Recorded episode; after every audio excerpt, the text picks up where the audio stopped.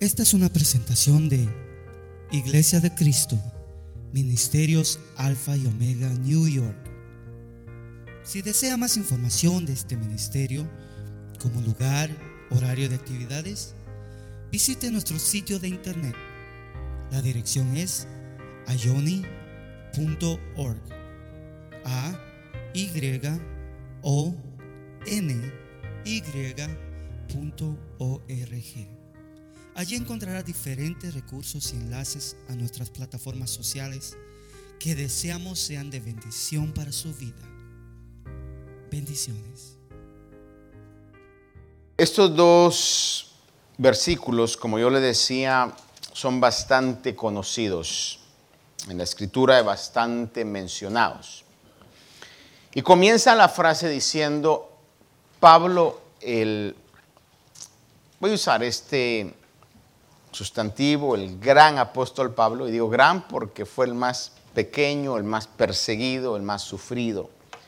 Y en el reino de los cielos eso le dio grandeza.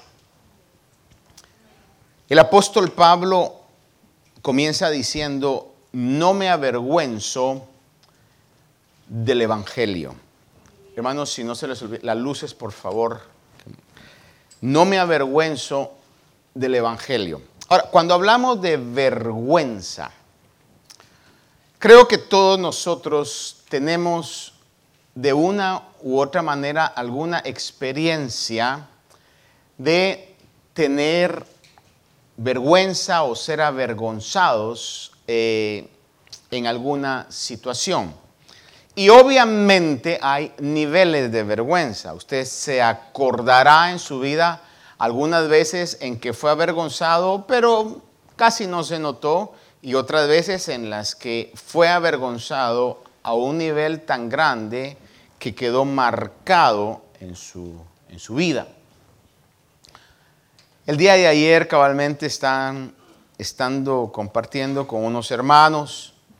Un hermano le hacía una, un comentario, un comentario a, a otra persona y entonces la persona eh, comenzó a usar esas palabras como para decir cómo usted puede decir eso, pero fue algo curioso porque yo personalmente nunca había visto a este hermano que se pusiera rojo. Estaba riéndose, pero estaba rojo, hermano, de, la, de la, risa y de la, de la pena, qué sé yo, esa mezcla de situaciones. Y todos nosotros hemos pasado en alguna oportunidad ese tipo de vergüenza. Y diríamos que hasta cierto tipo es una vergüenza agradable, es una vergüenza que trae un ambiente eh, no tan, que no marca tanto nuestra vida. Pero también hay otro tipo de vergüenza en las que a usted ni siquiera le daban ganas de levantar la mirada, donde Usted sentía una vergüenza terrible que llegó a lo más profundo de su vida. Y todos hemos pasado en algún momento ese tipo de situaciones. Y voy a usar un dicho que lo he dicho muchas veces acá, que crecí en el barrio donde yo crecí con eso. Cuando las personas adultas decían, vergüenza es robar, y es una realidad, ¿verdad? Sin embargo, entre los amigos que manejamos esa conducta mala, criminal, porque es un crimen, decíamos, no, vergüenza es robar y que lo agarren a uno. Porque usted, aunque no me diga que no, pero quizás algunos acá, no todos, la mayoría, algo nos robamos en nuestra vida. Si usted dice no, ¿qué tal los dulces que le robó a la abuelita de su cartera, ¿verdad? O el cambio que no devolvió cuando su papá le dijo, me traes cambio, y usted dijo, no me dieron. Si todos en alguna oportunidad hemos tenido ese tipo de conductas, porque está en nuestra contaminada carne. Obviamente hoy cambiamos porque la Biblia claramente dice que ni los ladrones heredarán el reino de los cielos, entonces decimos ya no, ¿verdad? Y lo que hayamos robado que haya causado un daño, pues tratamos de restituirlo. Pero eso de una manera nos causa niveles de vergüenza. Esta mañana, cuando estaba estudiando sobre esto, usualmente yo les doy a los hermanos, pues hoy no hay pantalla, pero cuando hay pantalla y cuando los hermanos proyectan en la ah, transmisión que se da, yo les doy de antemano los versículos para que los puedan poner de antemano y pueda ser eh, más fácil para ellos. Sin embargo, hoy le decían a Harling, ¿sabes qué? No te los voy a dar porque son como, como 30 o, o más. Y el Señor me ponía en la mañana, mientras estaba meditando en esto, el hecho de no hacerlo de la manera como usualmente lo hago, estar exponiendo sobre el tema, sino utilizando algunos versículos de esa lista. Para poder entender lo que el Señor ponía en mi corazón, que Pablo escribe sobre estos dos versículos. Que comienza diciendo, yo no me avergüenzo del Evangelio.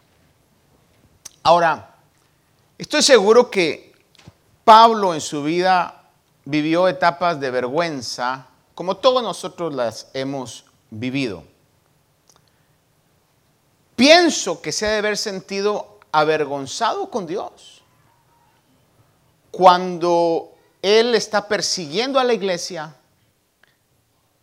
creyendo que está haciendo un bien, y de repente se le aparece el Señor Jesús y le, dice, y le, y le dice, Saulo, Saulo, ¿por qué me persigues? Es decir, fue como un despertar en él de decir, ¿y qué estoy haciendo? Estoy luchando en contra del Dios al que supuestamente estoy queriendo defender. Se ha de haber sentido tan pequeño, tan mal, contristado. Pero cuando él habla acá de que no se avergüenza del Evangelio es porque había sufrido vergüenzas que le habían traído persecuciones, dolor, angustia y castigo a un físico por causa del Evangelio. Por ejemplo, Pablo estuvo preso y fue azotado en la ciudad de Filipo. En el libro de los Hechos, a mitad del libro de los Hechos, podemos ver cómo es que Pablo fue perseguido y sufrió por el Evangelio. Fue perseguido en Tesalónica, tuvo que escabullirse, salió escondidas de Berea. Fíjese que hasta lo bajaban en unas canastas para que no lo vieran los que estaban tratando de matarlo y de perseguirlo.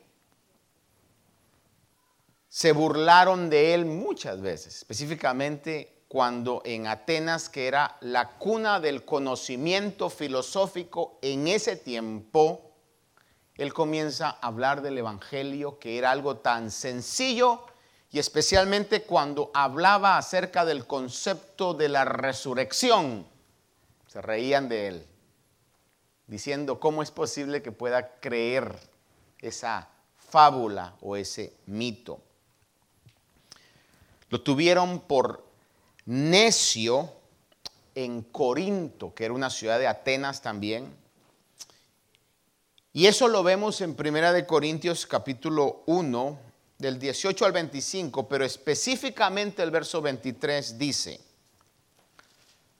pero nosotros predicamos a Cristo crucificado, piedra de tropiezo para los judíos y necedad para los gentiles. Este versículo específicamente resume todo lo que está en ese tramo de la escritura donde a Pablo le estaban diciendo, lo que tú estás diciendo es una necedad, eres un terco con lo mismo, eso no puede ser así. Recibió burla, recibió insultos, recibió azótenes, recibió cárceles. Fue apedreado en una ciudad que se llamaba Listra, En el capítulo 14 de Hechos vemos esto. Hasta que lo dejaron como muerto. A ese punto sufrió por el Evangelio. Sufrió todo tipo de vergüenza y todo tipo de castigo. Y para que el apóstol Pablo dijera, pero no me avergüenzo del Evangelio, es porque había visto algo sumamente valioso en el Evangelio. Algo que valía la pena los insultos, las críticas, los encarcelamientos, los azotes, las burlas. Y él dijo, no me avergüenzo del Evangelio. Y tenía el deseo de seguir predicando el Evangelio y cuando les escribe a los hermanos en Roma les dice, deseoso estoy de ir a vosotros. Mire, como que no hubiera tenido suficiente en todas las demás pequeñas ciudades que quería ir a la metrópoli del momento a seguir sufriendo por el Evangelio.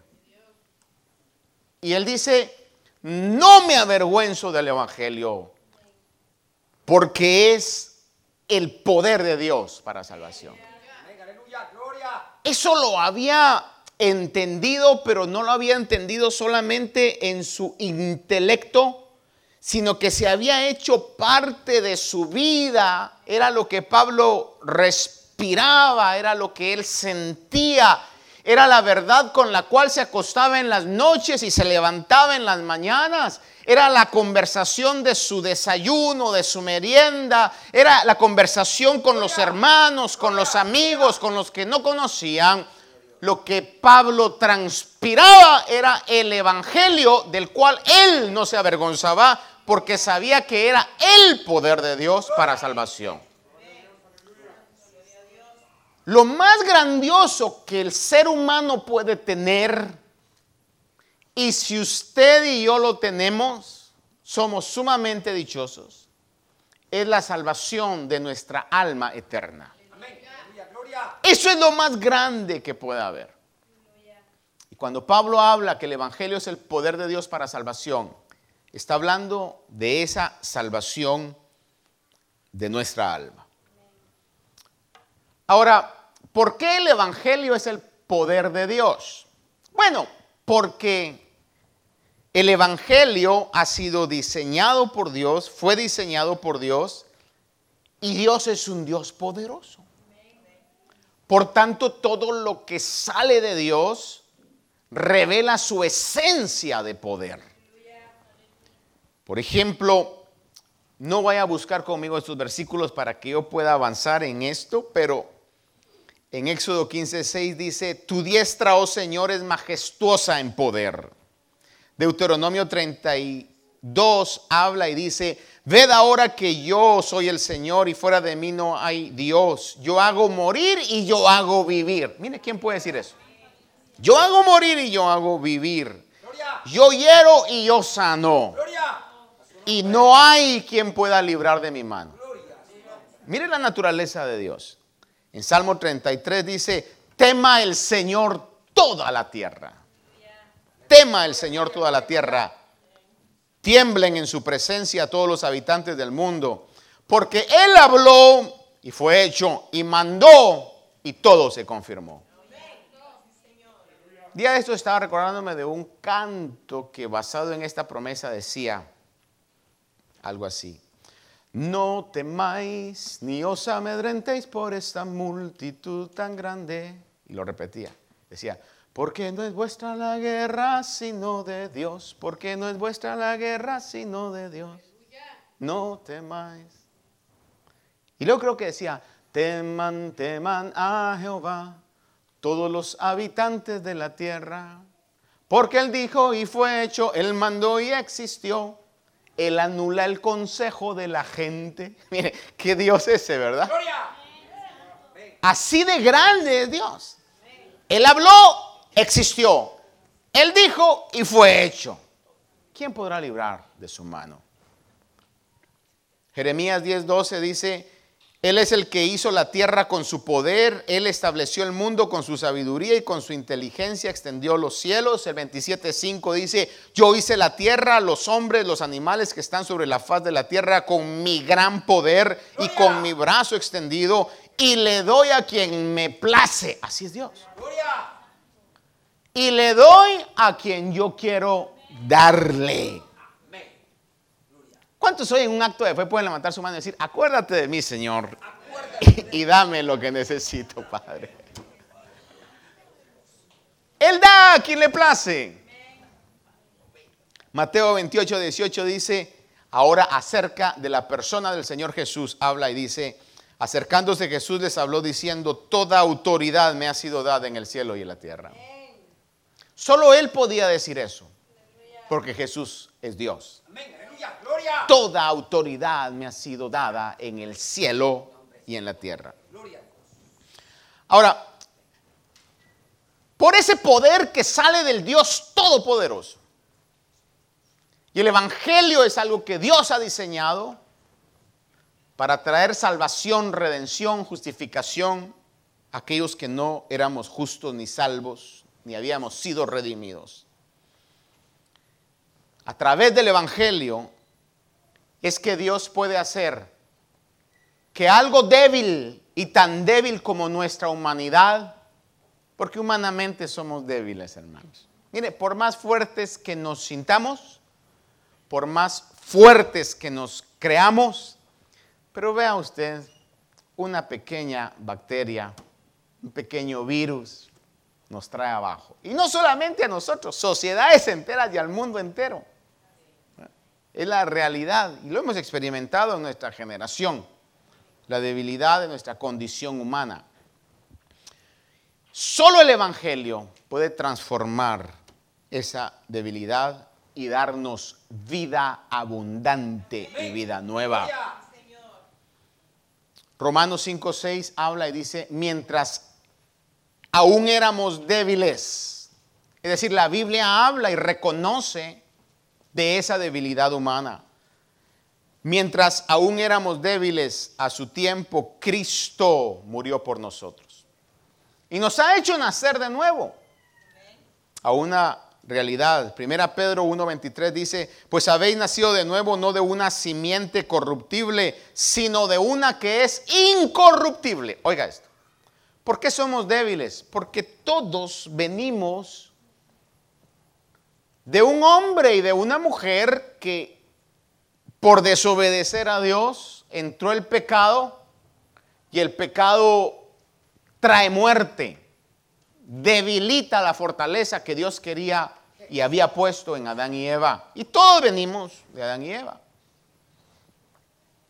A menos que haya alguien aquí evolucionista, convencido y convertido, que crea que viene de King Kong, pero ya entonces ahí estamos cada quien, ¿verdad? Y se respeta su concepto. Estamos en un país de libertad. Usted puede creer lo que quiera creer. Y aquí no hay nadie, creo yo. Sabemos que por esa simiente corruptible es que vamos un día a morir y estamos muriendo. Hermano, es la realidad. Cada día estamos más cerca del día que tenemos que entregar cuántas. Esa es la realidad. Porque nacimos de una simiente que está corrompida. Pero el nuevo nacimiento es de una simiente incorruptible. Una simiente que no puede ser destruida. Una de las películas que a mí me ha dado más nervios, ya le comenté algún día que cuando yo estaba menos viejo, me gustaba ver, ninguna película de terror me daba miedo. Y no recomiendo eso, son ministraciones malas. Pero cuando estaba muy joven y con los amigos, primos y demás, nos poníamos a ver, uno decía, ay, ay, y se ponían así, hermano. Y yo miraba las cosas y decía, no me da miedo. Las únicas que me daban nervios eran las de Drácula. No sé por qué, hermano, pero me daban cosas las de Drácula. Me daban cosas. aquello de que estaba así, hermano, y comenzaba a subir los pies en la cama, hermano. Eh, era algo raro, algo raro que me daba. Hace tiempo atrás me recuerdo de que vi que en esas plataformas estaba una y dije, voy a probar. Estaba solito en la casa. Pagué las luces y la puse. Y cuando estaba viéndola, como a los 15 minutos estaba roncando.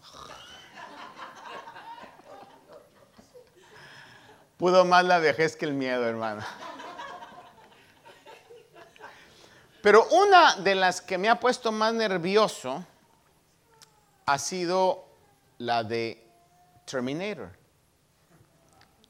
¿Cuántos vieron alguna vez esa película del hermano Schwarzenegger?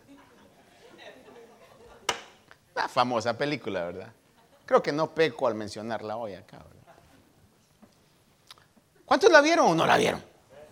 Terminator, ¿verdad? no una, sino que ves toda. Porque ese personaje, hermano, no se moría con nada, hermano. Es que eso era lo más crítico, ¿verdad? Que la mano, hermano, seguía la mano y el ojo todavía alumbraba, hermano. Como que era indestructible. Y más cuando sacaron, yo creo que la 3 o no sé cuál, de aquel que se hacía líquido y se metía abajo y se volvía. Y ahora, que ni el primero, el primero no podía con el otro, hermano. Imagínense que fuera real eso y que usted lo estuviera persiguiendo un Terminator. Hermano, algo indestructible. Obviamente eso no pasa porque aquí todo en la, como decía alguien, en la cuarta ley de la termodinámica, lo cual es el punto que ataca y desmiente la doctrina de la evolución, porque la cuarta ley de la termodinámica dice que todo está en decadencia constantemente. Abajo del sol todo se está destruyendo. Usted y yo estamos incluidos en eso también. Pero la Biblia dice que hemos sido regenerados y renacidos por una simiente que el Terminator le hace los mandados a esa simiente. No sé si me explico con esa expresión. Indestructible.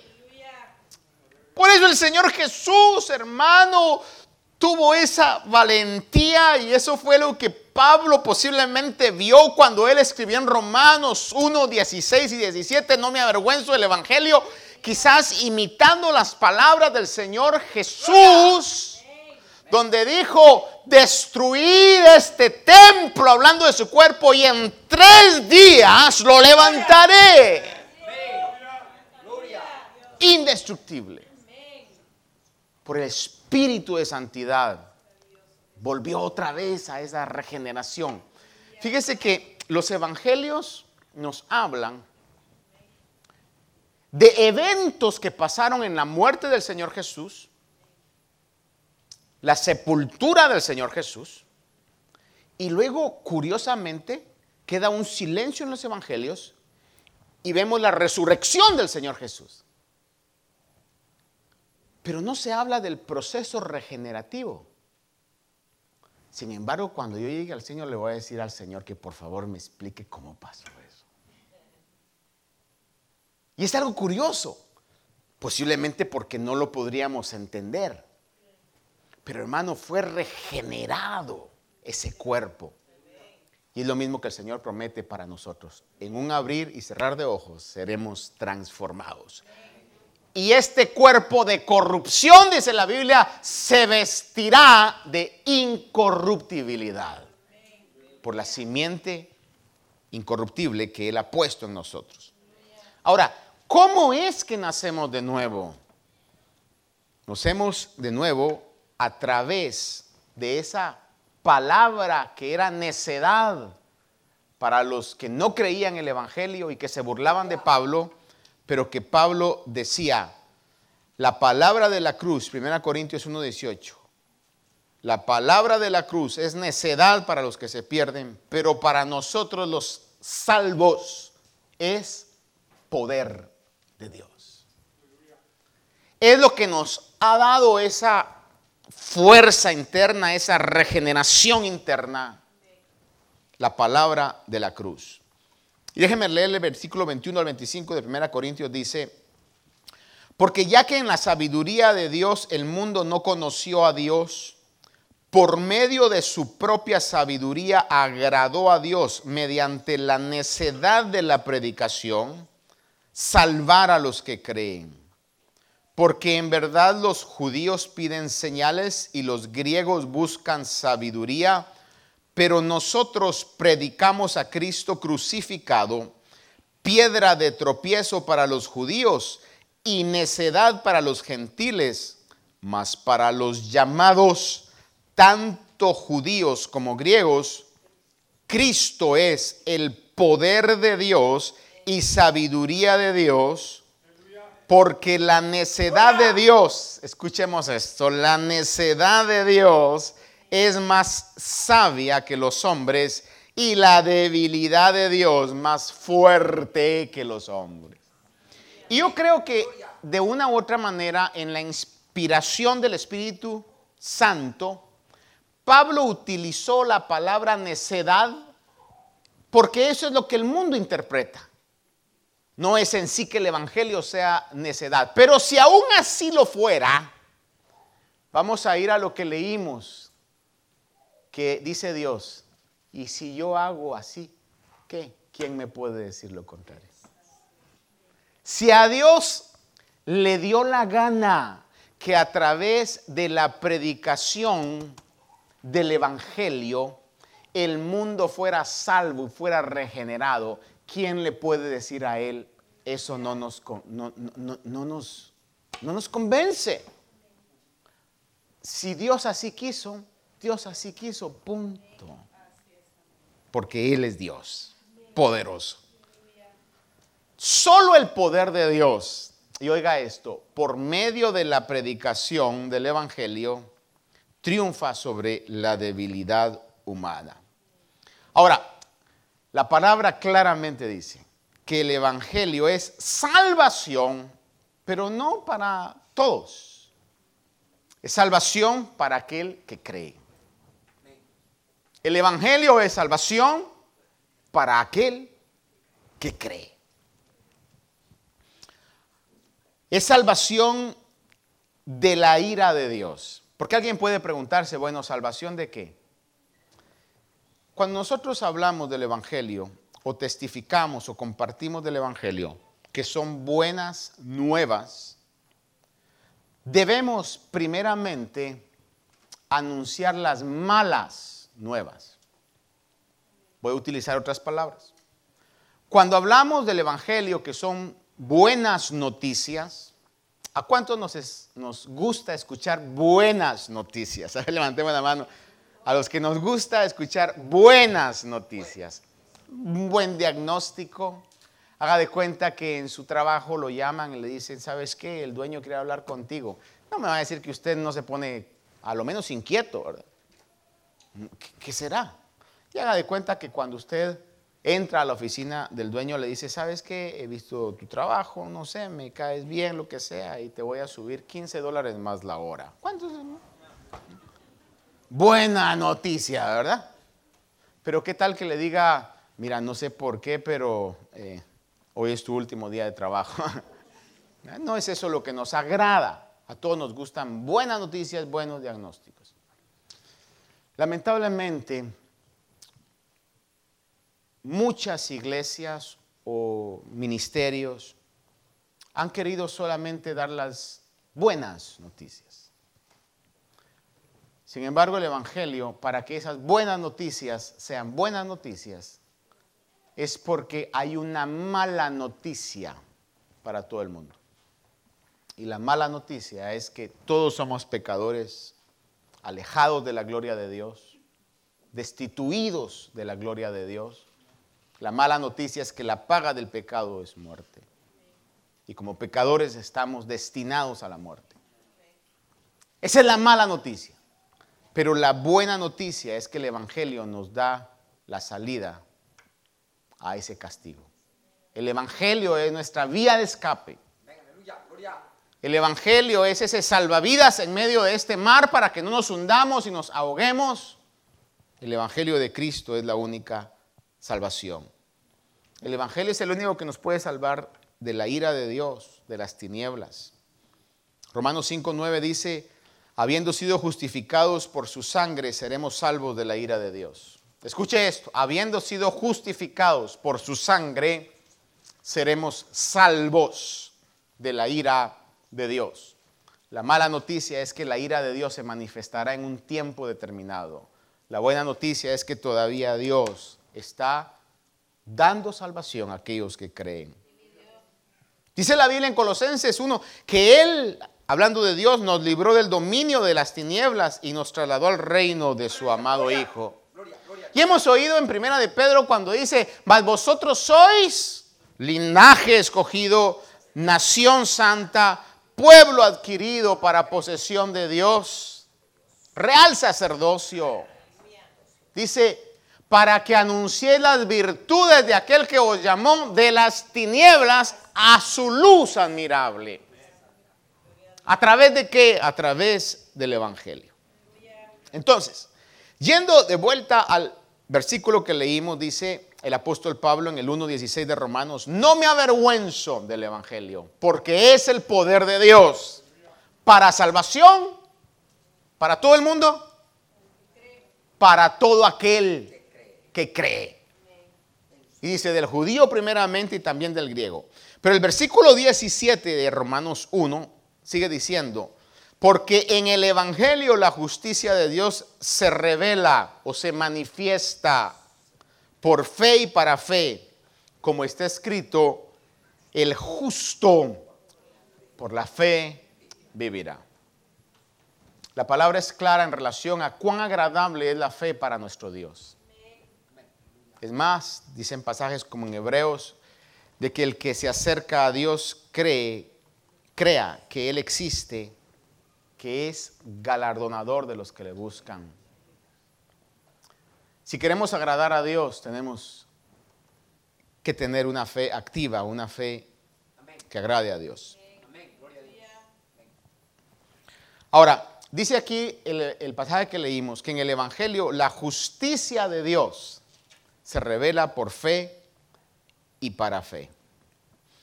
Ahora, hablamos que solo Dios es poderoso, ¿verdad? ¿Por qué Pablo no se avergonzaba del Evangelio? Porque el Evangelio es poder de Dios que sale de un Dios poderoso. Y dice, y en el Evangelio la justicia de Dios se revela, porque Dios también es justo. Uno de sus atributos es que Dios es justo. Le voy a leer algunos pasajes, aquí no los puse conmigo porque voy a ir rápido. Deuteronomio 32.4 dice, su obra es perfecta porque todos sus caminos son justos. El Salmo 11.7 dice, el Señor es justo, ama la justicia. 116.5 dice, clemente y justo es el Señor y compasivo es nuestro Dios. En Juan 17.25 el Señor habla y dice, oh Padre justo, Jesús orando dice, oh Padre justo. Primera de Juan 2.1 dice, hijitos míos, os escribo estas cosas para que no pequéis y si alguno peca, abogado tenemos para con el Padre a Jesucristo el justo. En Juan 17.25 le habla el Señor, o perdón, en Apocalipsis 16.5, al final del texto bíblico dice, y oí al ángel de las aguas que decía, justo eres tú, el que eres y el que eras, oh santo, porque has juzgado estas cosas. Justo es Dios. En Él no hay injusticia. Por eso, cuando en Gálatas el apóstol Pablo habla y dice, no os engañéis, Dios no puede ser burlado. Ha dejado una ley. Todo lo que el hombre siembre, eso también segará. En la justicia de Dios ha dejado eso como un termómetro para los humanos, para que nosotros sepamos que eso se va a cumplir. Y esto es, como dicen en inglés, a two-way street, tanto lo bueno como tanto lo malo. Por eso, en lo que a usted Dios le permita, si puede hacer el bien, haga el bien, que a su tiempo será recompensado por haberlo hecho. Ahora, lo maravilloso es que en el Evangelio Dios otorga esa justicia a aquellos que éramos pecadores. Dios hoy nos considera justos. Vea eso. Dios nos considera justos. En Romanos capítulo 3, 20, 21 al 24 dice, pero ahora aparte de la ley, es decir, aparte de la ley que el Señor le había dado al pueblo de Israel, donde tenían que cumplir una serie de mandamientos, de ritos, de ofrendas. Dice, ahora aparte de la ley, escuche esto, ahora aparte de la ley, la justicia de Dios ha sido manifestada, atestiguada por la ley y los profetas, es decir, la justicia de Dios por medio de la fe en Jesucristo.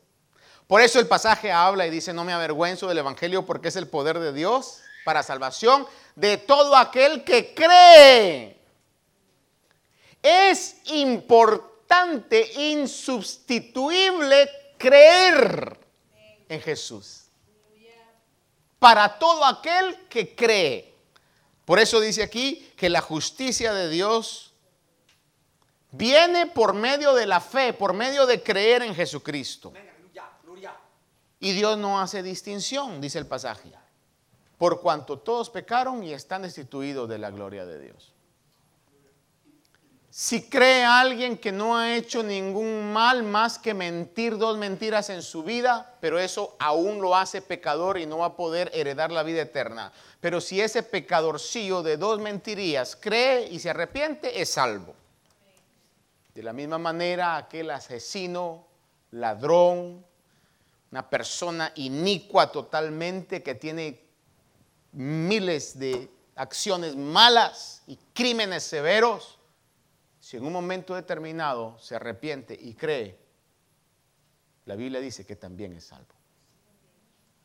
Dios no hace distinción. Para todo aquel que crea, su misericordia está abierta. Es lo que la palabra de Dios dice, hermano. Porque muchas veces podemos nosotros decir de que aquel que solamente ha cometido ciertos pecadillos merece entrar al cielo. Porque ignoramos realmente lo que es el cielo. Pero el cielo es un lugar de perfección donde no puede entrar nada, absolutamente nada imperfecto. Por eso el trabajo que Dios está haciendo por medio del Espíritu Santo es que nos está quitando toda mancha y toda arruga y cosa semejante. Tenemos que creer con todo nuestro corazón que ese es el mensaje de la palabra de Dios en nuestras vidas.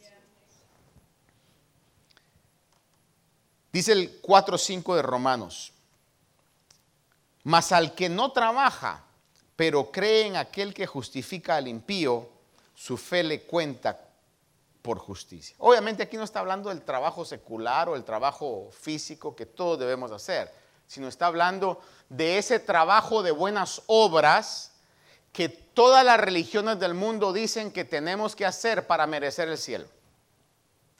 ¿Sabe usted cuál es la diferencia? Porque podría decir esto yo. En el mundo solo hay dos religiones.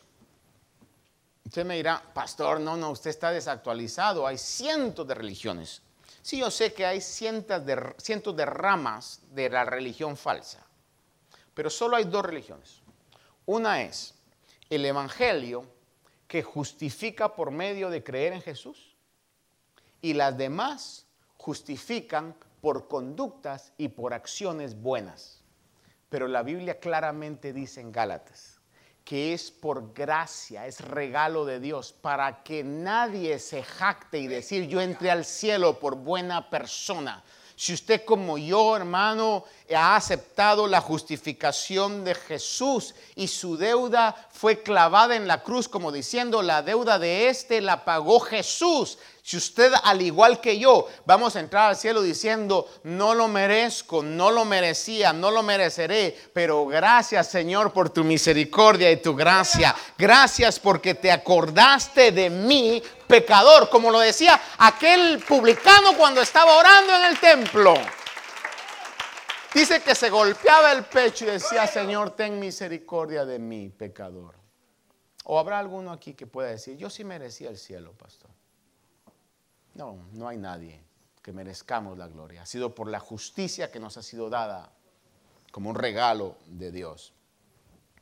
Segunda Corintios 5:21 dice que al que no conoció pecado, le hizo pecado por nosotros, para que fuéramos hechos justicia de Dios en él.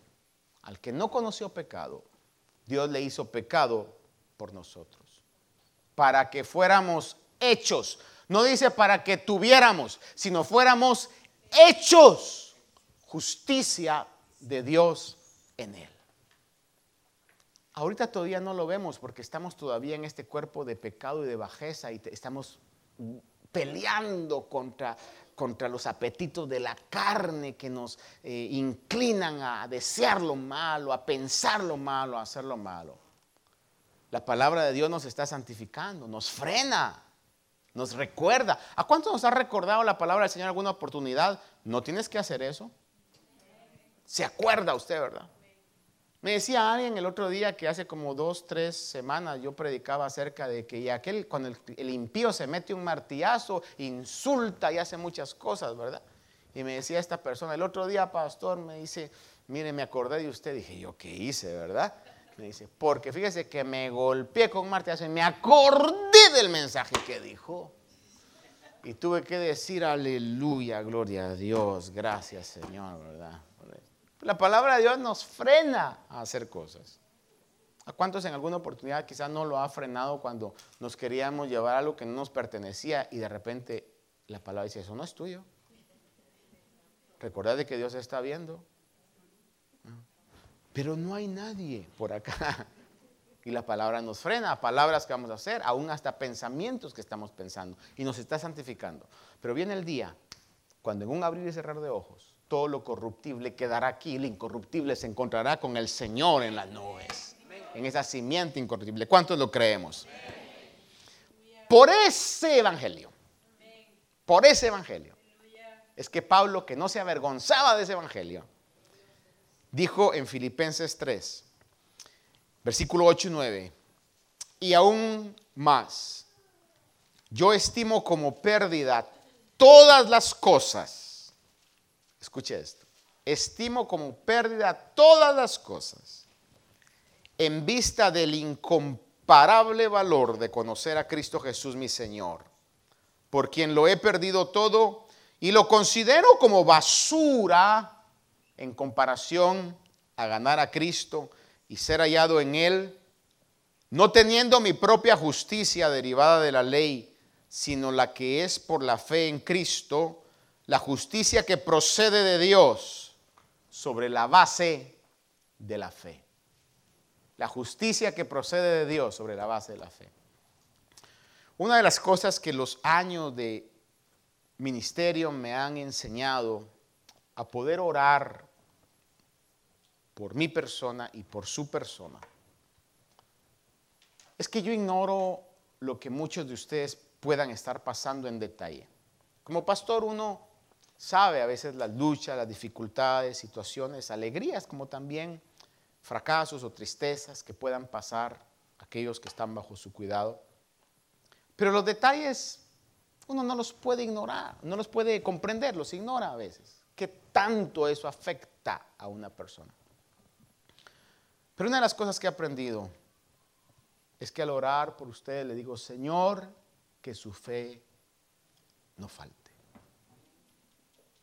que se mantengan creyendo, porque el enemigo lo que va a querer es que usted deje de creer. El diablo lo que va a querer y trata de hacer es que usted deje de creer.